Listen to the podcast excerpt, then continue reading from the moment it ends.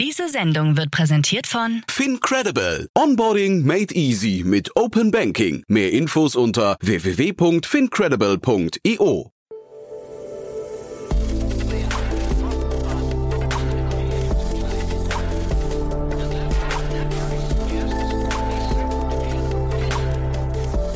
Startup Insider Daily. Herzlich willkommen zurück zu Startup Insider Daily. Mein Name ist Jan Thomas und wie vorhin angekündigt, Finn Hensel ist bei uns zu Gast, der Founder und Managing Director von der Sanity Group. Es geht um das Thema Cannabis und vor allem um die Legalisierung des Cannabismarktes. Ihr habt es ja mitbekommen, die Ampel hat sehr viel vor mit Deutschland. Möglicherweise wird Deutschland ein Kifferland, möglicherweise wird aber auch einfach der Markt sich grundsätzlich verändern. Was es damit auf sich hat, das hört ihr gleich von Finn Hensel. Wir gehen auch sofort rein ins Gespräch. Ich wollte nur noch mal kurz hinweisen auf das weitere Gespräch nachher. Um 16 Uhr ist Boris Bösch bei uns zu Gast, der Co-Founder und Managing Director von Everstocks. Das ist ein Asset-Light-Modell, was Logistik as a Service anbietet für E-Commerce-Unternehmen oder für Direct-to-Consumer-Brands. Ist ziemlich spannend und wir sprechen vor dem Hintergrund einer 20 Millionen Euro Finanzierungsrunde. Unter anderem eingestiegen ist Acton Capital, aber auch Global Founders Capital und Capnamic Ventures haben sich an der Runde beteiligt. Also ein sehr spannendes Gespräch geworden. Solltet ihr euch nicht entgehen lassen, wenn ihr ein schnell wachsendes E-Commerce-Unternehmen habt, weil ich finde den Ansatz ziemlich interessant und es ist so ein bisschen ein Gegenentwurf zu Hive, die ich ja neulich auch hier im Podcast hatte. Also bin mal gespannt, was ihr hinterher denkt, welches Unternehmen sich eher durchsetzen wird. So, das also nur die Ankündigung auf nachher. Jetzt kurz die Verbraucherhinweise und dann Finn Hensel, der Founder und Managing Director von der Sanity Group, zum Thema Legalisierung der Cannabisbranche in Deutschland. Werbung.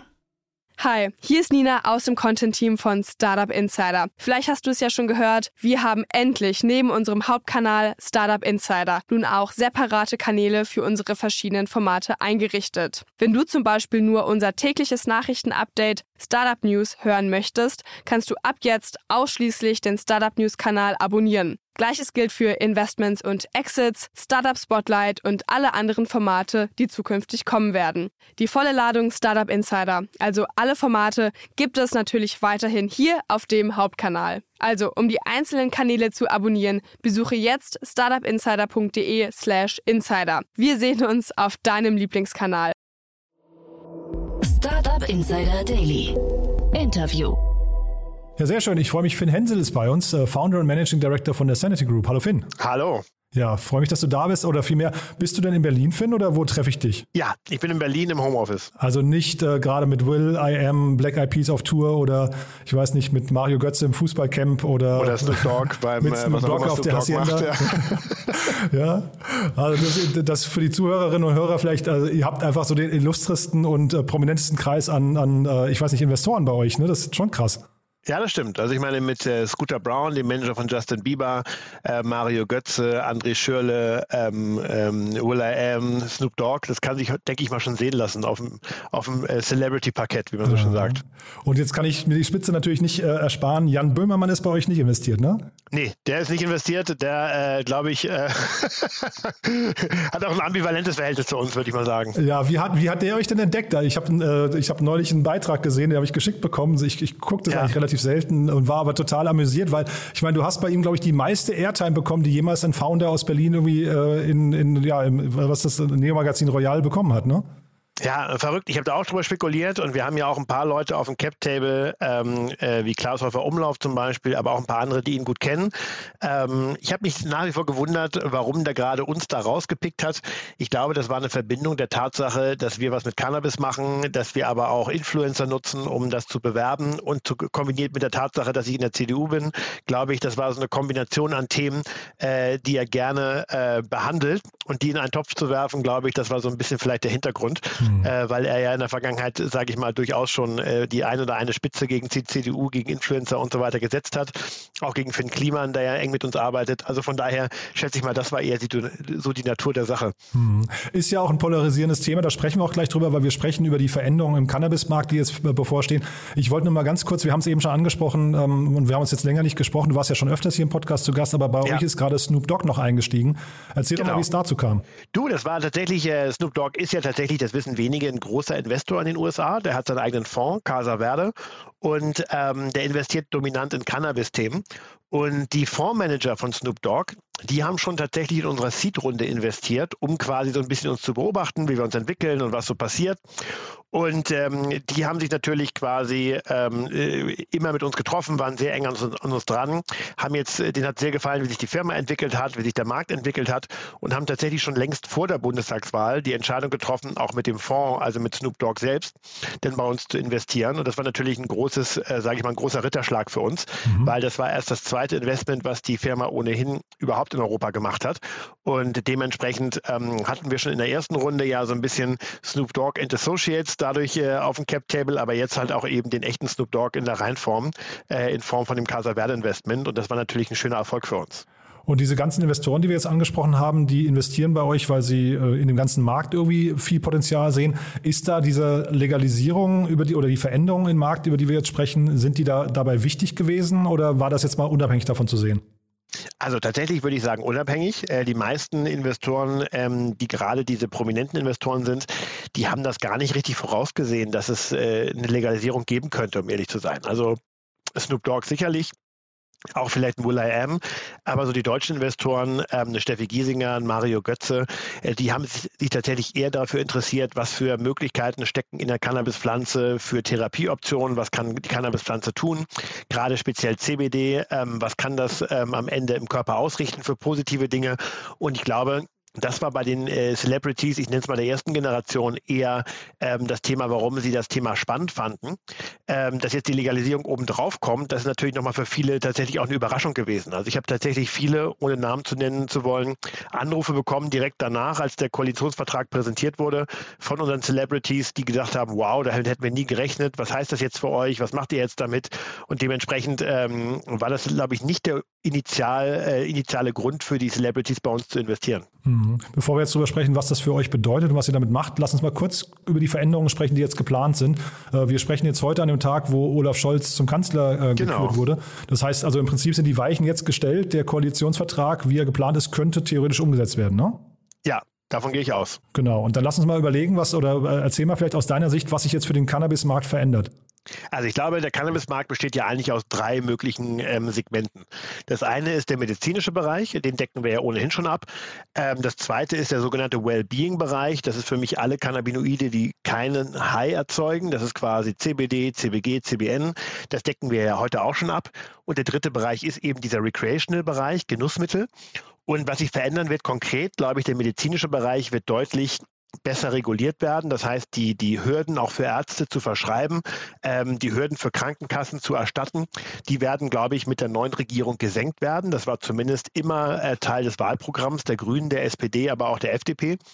Ähm, das heißt, das wird schon mal einen großen Unterschied machen, allein im medizinischen Bereich. Der zweite Bereich, denn der Wellbeing-Bereich, glaube ich, wird am wenigsten davon berührt werden, weil er einfach, äh, sage ich mal, gar nicht so auf der Agenda der Politiker ist. Aber der dritte Bereich, eben die Legalisierung, die jetzt ansteht, das ist natürlich der spannende Bereich, weil das natürlich der neue Milliardenmarkt ist. Also da gehen ja die Hochrechnungen teilweise bis zu 10 Milliarden Marktgröße schon hoch. Sogar heute schon, wenn man den Schwarzmarkt in den legalen Markt überführen würde. Sprich, das ist natürlich, sage ich mal, ähm, der größte Unterschied im Vergleich zu zuvor. Und natürlich die medizinischen Erleichterungen sind natürlich auch sehr wichtig für uns. Aber da wird, glaube ich, jetzt viel passieren in den nächsten vier Jahren. Und was war der ausschlaggebend? Was würdest du sagen? Wie kommt die plötzlich Vernunft? Weil ich kenne jetzt mal aus, aus deiner Historie heraus, aus verschiedenen Podcasts, die ich auch gehört habe mit dir. Du hast ja sehr lange dafür gekämpft. Ne? Ja. Und warum jetzt gerade heute? Du, ich habe natürlich schon vor der Bundestagswahl angefangen, auch mit ähm, in Anführungszeichen meiner Partei, der CDU, zu sprechen. Auch da, glaube ich, ähm, ist man heute deutlich liberaler eingestellt, als man es noch vor ein paar Jahren war. Äh, trotzdem, Regierungswechsel ist am Ende der Treiber gewesen, ja. Also äh, die FDP war schon tatsächlich historisch immer für eine Legalisierung, das wissen die wenigsten, aber äh, die haben schon immer sich dafür eingesetzt, ähm, schon seit, glaube ich, fast zehn Jahren, wenn ich mich nicht täusche. Äh, die Grünen ohnehin ähm, Autoren des Cannabis-Kontrollgesetzentwurfs, der schon in den Bundestag mehrere Male eingegangen ist, immer abgelehnt wurde, ist auch historisch eine Partei, die immer Cannabis legalisieren wollte. Und die SPD hat sich so ein bisschen gedreht. Die SPD war eigentlich nie wirklich dagegen, aber auch nie wirklich dafür. Sehr lange neutral. Und tatsächlich während der Koalition im letzten Jahr mit der CDU hat die SPD plötzlich ein Fraktionspapier verabschiedet, wo sie sich für eine kontrollierte Abgabe aussprechen. Und da war mir schon klar, wenn es tatsächlich eine SPD-geführte Regierung geben sollte, dass sich da tatsächlich was ändern wird in der Politik Und das sieht man jetzt ja auch, also Olaf Scholz gilt ja an sich als kein großer Cannabis-Fan, aber trotzdem mit der FDP und den Grünen gemeinsam und den liberalen Stimmen in der SPD, die es eben auch gibt, glaube ich, hat das den Ausschlag in der Koalitionsverhandlung gegeben. Hm. Und würdest du sagen, also ihr habt ja jetzt, glaube ich, zwei Marken, zwei Publikumsmarken am Markt, wenn ich es richtig weiß. Ne? Ja. Ähm, heißt das, da kommt jetzt bei euch eine dritte dazu und heißt das aber vor allem auch, da kommt jetzt sehr viel Wettbewerb, also kommen da jetzt ganz viele andere Marken, die jetzt genau dieses dritte Segment irgendwie sich vornehmen wollen? Ja, also ich sag mal, ähm, wir haben grundsätzlich drei Marken. Das eine ist ja unser medizinischer Bereich, der nennt sich Viamed. Ähm, den gibt es natürlich nicht für Endkonsumenten, sondern nur für Patienten, die es vom Arzt verschrieben bekommen. Ähm, aber die beiden Marken, die du wahrscheinlich gerade ansprichst, sind natürlich Vi, unsere Haupt, ähm, sage ich mal, Wellbeing-Marke und eben Displays, unsere Kosmetik-Wellbeing-Marke. Und was natürlich passieren wird, ist, dass wir wahrscheinlich ähm, ähm, uns überlegen würden, ob Wei nicht auch glaubwürdig THC-Produkte mit vertreiben kann. Das ist, war mhm. immer schon die Idee. Äh, Wei war immer sehr äh, modern, äh, auch jünger positioniert. Ähm, natürlich wird es jetzt keine Marke werden, ähm, die jetzt ähm, nicht den Gesundheitsbenefit in den Vordergrund stellt, ähm, sondern tatsächlich eine Marke sein, die tatsächlich auch die gesunden Aspekte der Cannabispflanze immer nach vorne stellen wird. Aber derzeit planen wir nicht mit einer neuen Marke, sondern wir glauben, dass Wei das mit abdecken wirken kann. Aber wenn eine Legalisierung kommt und je nachdem, was für Segmente sich dann rausbilden, würden wir uns natürlich die Option offen halten, auch uns zu überlegen, ob es nicht doch mal für neue Segmente, die wir heute nicht bedienen, vielleicht nochmal eine neue Marke braucht. Mhm. Aber jetzt ist ja trotzdem so, ein 10 Milliarden Markt klingt ja vielleicht auch so, dass ähm, da noch andere Player auf den Markt kommen könnten, Richtig. insbesondere auch vielleicht äh, etabliert. Also das klingt ja 10 Milliarden, klingt nach Pharmakonzernen fast, die sich das vielleicht auch mal vornehmen könnten, oder? Also bei den Pharmakonzernen glaube ich das ehrlicherweise nicht, dass sie sich auf Genussmittel fokussieren werden. Das ist auch nicht ähm, gelerntes Verhalten von den Pharmakonzernen. Ich glaube, wenn tatsächlich äh, Konzerne auf den Genussmittelmarkt drängen werden, dann wird es wahrscheinlich eher äh, Konsumgüterkonzerne werden. Das könnte wahrscheinlich die Tabakindustrie werden, die ja natürlich auch schon mit dieser Naturware Erfahrung hat. Aber ich glaube jetzt nicht, dass das ein Pharmamarkt werden wird. Das sieht man auch in den USA. Dort ist es ja großteils legal. Man sieht es in Kanada. Dort tummeln sich entweder wirklich Cannabisunternehmen wie wir oder aber tatsächlich eben große Alkoholkonzerne oder Tabakkonzerne, die versuchen, dort Marktanteile zu gewinnen. Aber ich glaube tatsächlich, dass, ähm, dass wir da keine große Gefahr in Deutschland haben werden. Und siehst du, dass das hinterher nochmal, ich weiß nicht, äh, zurückgebildet wird? Ähm, also ich habe eine, eine Umfrage gesehen von Civey für die Augsburger Allgemeine, glaube ich, war das ähm, wo die Bevölkerung relativ unentschieden war, was sie jetzt von der Legalisierung hält. Ja. Und äh, heißt das vielleicht möglicherweise, dass eine neue Regierung irgendwann mal in vier Jahren auch Dinge wieder rückbaut? Du, das kann natürlich immer passieren. Ähm, also ich glaube, die Umfrage, auf die du anspielst, sagten 43 Prozent sind dafür, 43 Prozent dagegen genau. und der Rest hat keine Meinung. Ja. Ähm, so ist es übrigens mit jedem Gesetz, äh, wenn du fragst. Also es ist nicht so, dass du äh, äh bei jedem Gesetz, was veranlasst wird, 100 Prozent Zustimmungsraten in der Bevölkerung hast. Trotzdem ist es natürlich ein Thema, wo ja die Koalition auch schon gesagt hat, das ist ein Gesetz, was sie nach vier Jahren überprüfen wollen, nachdem es live ist.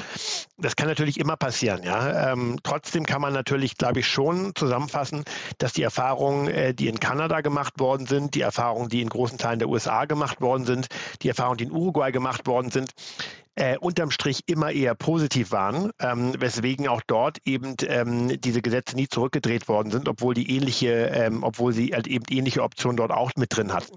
Äh, ganz im Gegenteil, man sieht ja jetzt, Israel möchte legalisieren, ähm, Australien denkt drüber nach, Neuseeland hat gerade drüber abgestimmt, Mazedonien möchte legalisieren. Also ich glaube tatsächlich, äh, übrigens die Schweiz auch, Luxemburg auch. Das heißt, ich glaube eigentlich dieses dass dieser Trend nochmal umdreht und komplett alle wieder sagen, nee, doch nicht. Ich glaube, das wird nicht passieren. Ich glaube, das ist jetzt eine Welle, die wird sich langsam aufbauen. Aber jetzt, wenn Deutschland zum Beispiel als zentrale Ökonomie der EU legalisiert, das wird natürlich auch eine Signalwirkung an die, um, äh, an, die, an die anderen Mitglieder der EU haben. Hm. Und wenn man jetzt mal über die Verteilung der Märkte spricht, also jetzt beginnt durch die Öffnung, beginnt ja natürlich beginnen neue Möglichkeiten. Was sind denn hinterher für die ganzen Akteure, die jetzt auf diesen Markt kommen, also inklusive euch, was sind denn hinterher die kriegsentscheidenden ähm, Faktoren eigentlich? Ist es hinterher Kapital und die Geschwindigkeit, mit der man reinkommt, oder ja. ist Geschwindigkeit fast egal, weil man sowieso irgendwie, keine Ahnung, ich, ich weiß gar nicht, im, im Zigarettenmarkt hat sich wahrscheinlich auch nicht die erste Zigarettenmarke unbedingt durchgesetzt wegen der Geschwindigkeit, sondern vielleicht wegen wegen der Marke hinterher, ne? Ja, also ich glaube tatsächlich, wenn man mal in, nach Kanada guckt zum Beispiel, Kanada ist ein kleineres Land als wir, ich glaube unter 40 Millionen Einwohnern.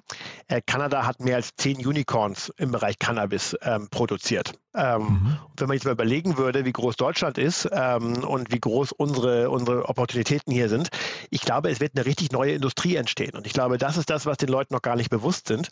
Äh, bewusst ist, in Kanada sind tausende Arbeitsplätze inzwischen von der Cannabisindustrie abhängig.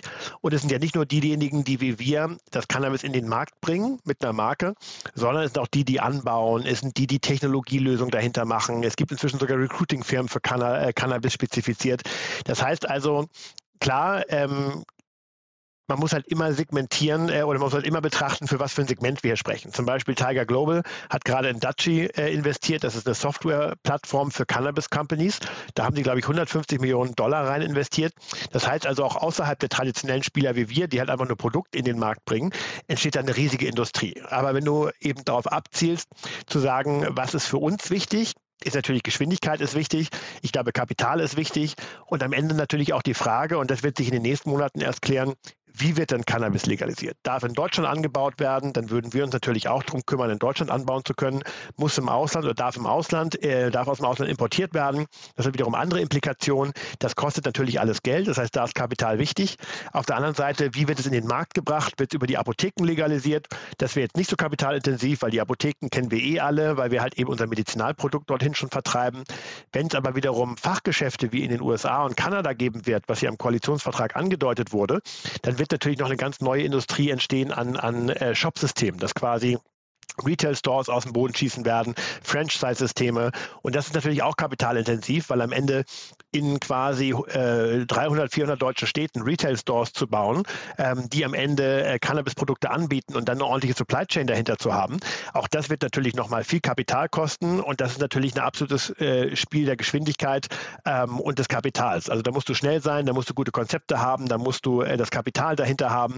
Äh, aber auch das wird natürlich al alleine schon fast eine riesige Industrie werden. Mhm. Jetzt habt ihr ja, wenn ich es richtig weiß, 65 Millionen bis jetzt eingesammelt, ne? Euro. Genau. Äh, das klingt aber jetzt gerade so durch, als seid ihr in der Vorbereitung, zumindest diesen Schritt irgendwie kapitalseitig auch abdecken zu können. Ne? Und jetzt genau. hast du gerade Tiger Global auch schon genannt. Seid ihr schon auf dem Level, um mit solchen Unternehmen zu sprechen oder, oder gibt es da noch einen Zwischenschritt? Ach du, wir haben äh, tatsächlich einen Großteil des Geldes, was du gerade erwähnt hast, noch auf dem Konto. Das heißt also, wir haben jetzt erstmal gar keinen Druck. Ähm, wir haben natürlich unser medizinisches Geschäft, was gut läuft und wächst. Wir haben unser Wellbeing-Geschäft, was gut läuft und wächst. Und jetzt ist halt eben die, die, die Frage, die wir uns stellen, was können wir heute tun, um vorbereitet zu sein, wenn in eineinhalb Jahren tatsächlich die ersten Cannabis-Produkte über die Theke gehen. Mhm. Ich glaube, das ist jetzt tatsächlich unsere große Frage. Und dazu müssen halt tatsächlich noch ein paar ähm, Fragen beantwortet werden in der Regierung. Eben die Frage, wo wird angebaut, wer darf anbauen, wer hat die Lizenzen, sind es Fachgeschäfte, sind es Apotheken? Und erst dann kann man natürlich einen Kapitalbedarf abschätzen, was man denn wirklich braucht für diesen Rollout. Und unsere Hypothese ist erstmal, dass wir mit dem Geld, was wir heute haben, tatsächlich äh, weiter unsere Bestandsgeschäfte aufbauen und uns jetzt schon Gedanken machen, wie sieht die Legalisierung aus und was können wir heute schon dafür tun. Und sobald das klarer wird, glaube ich, ist ein viel besserer Zeitpunkt, um nochmal Geld einzusammeln im Markt, als es jetzt gerade der Fall ist. Und dann nochmal kurz die Brücke zum Anfang, zu eurem äh, prominenten Netzwerk, was ihr da in eurem in Cap-Table habt. Ähm, also wie könnt ihr den denn einsetzen in diesem ganzen Kontext? Also bei euch ist ja auch Seven Ventures investiert. Genau. In deinem Kopf äh, manifestiert sich da so ein Bild von, äh, ich weiß nicht, ein Snoop Dogg, der auf Klaas äh, Häufer Umlauf trifft und dann zusammen. ja, also da kann man sich ja jetzt mehrere Dinge irgendwie vorstellen. Ja. Wie, wie wollt ihr die einsetzen? Also ich, wir benutzen die ja schon. Also ich weiß nicht, ob du mal kürzlich in einem DM warst, aber in DM haben wir schon unsere Produkte gemeinsam mit Steffi Giesinger rausgebracht. Das ist eine Kollaboration mit ihrer DM-Marke Wei. Das heißt, hier nutzen wir schon aktiv die Celebrities, die wir auf dem Cap-Table haben. Ähm, Gleiches gilt für Finn Kliman, der für uns ja Hanf angebaut hat im letzten Jahr und dieses Hanf wird jetzt von uns in Produkte umgewandelt auf seinem Feld ähm, im, im Niedersachsen, was er in seinem Klimansland hat. Das heißt, wir nutzen eigentlich die Celebrities heute schon sehr stark für das, was wir tun. Äh, haben auch tatsächlich ein paar Sportprojekte Projekte, die wir derzeit begleiten, wo natürlich auch unsere Fußballstars eine Rolle spielen. Aber im Recreational-Fall ist natürlich ein Snoop Dogg prädestiniert, theoretisch dort ähm, was gemeinsam mit uns zu machen, weil der ist halt einfach gerade in den USA das Gesicht für Recreational Consumption äh, und auch in Deutschland, äh, sage ich mal, assoziiert man ihn ja sehr stark damit. Das heißt also, auf jeden Fall kannst du davon ausgehen, dass wir uns jetzt schon Gedanken machen, wie wir unser Netzwerk nutzen können, um halt perfekt vorbereitet zu sein für eine Re Recreational Legalisierung. Super. Cool, dann von meiner Seite aus sind wir durch. Es klingt ja so, als wären die Zeichen bei euch zumindest irgendwie äh, ja also, so richtig richtig gestellt, die Weichen wollte ich sagen. Ja. Ähm, klingt auch so, als würden wir uns demnächst nochmal widersprechen, weil sich vielleicht noch das eine oder andere tun kann bei euch, ne? Ja, auf jeden Fall. Also da passiert gerade viel bei uns und wir haben tolle Projekte und jetzt muss man, wie gesagt, abwarten, was äh, dort an Signalen aus der Regierung kommt. Aber wir sind sehr zuversichtlich für 2022 und freuen uns sehr auf die Entwicklung. Startup Insider Daily. One more thing. Präsentiert von OMR Reviews. Finde die richtige Software für dein Business. Ja, cool, äh, Finn. Hochgradig spannend, muss ich sagen. Dann äh, letzte Frage noch. Wir haben ja eine Kooperation mit OMR Reviews, wo wir alle unsere Gäste nochmal bitten, ihr Lieblingstool oder einen Geheimtipp vorzustellen, mit dem sie gerne arbeiten. Und bin ich gespannt, was du mitgebracht hast. Ja, bei uns ist das definitiv Trello. Ähm, das ist tatsächlich das Tool, wo wir die gesamte Firma agil mit managen, wo jeder Trello-Boards hat, jedes Team Trello-Boards hat, man dort die To-Dos des Teams aufzählt. Und das ist für uns tatsächlich ein, äh, ein Riesenthema, ähm, was wir halt sehr gerne nutzen und tatsächlich in die DNA der Company fest eingeflossen ist. Das heißt, das ist bei euch äh, unternehmensweit eingesetzt, ja? Genau, das ist quasi unser Unternehmensmanagement-Tool. Ja, super spannend. Und ähm, vielleicht kannst du noch mal kurz sagen, welche Schnittstellen ihr da nutzt. Also zu welchen anderen Tools ist das dann zu Slack vor allem und, und äh, oder welche anderen Tools sind da für euch an der Stelle noch recht, äh, relevant? Also tatsächlich nutzen wir ähm, ja für OKRs nutzen wir eigentlich nur Excel. Das ist also quasi nicht der Rede wert. Aber tatsächlich Slack ist dann das Tool, was natürlich das äh, in der Company-Kommunikation mit mit Trello verbindet, ähm, das ganze Management.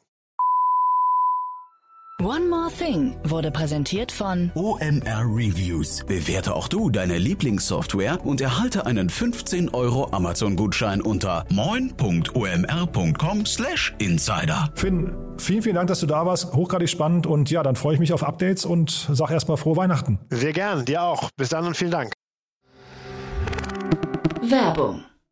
Hi, hier ist Moritz, Marketing und Growth Manager bei Startup Insider. Wenn du über die verschiedensten Themen immer auf dem neuesten Stand sein möchtest, dann empfehle ich dir auf jeden Fall unsere Newsletter auszuprobieren. Von unserem täglichen Morning Briefing Startup Insider Daily zu unseren themenspezifischen Newslettern wie Krypto und Web3, Investments und Exits oder KI Kompakt bist du mit unseren Newslettern immer top informiert. Falls du interessiert bist, kannst du dich jetzt ganz einfach kostenlos anmelden und zwar unter startupinsider.de/slash insider. Startup Insider Daily, der tägliche Nachrichtenpodcast der deutschen Startup-Szene.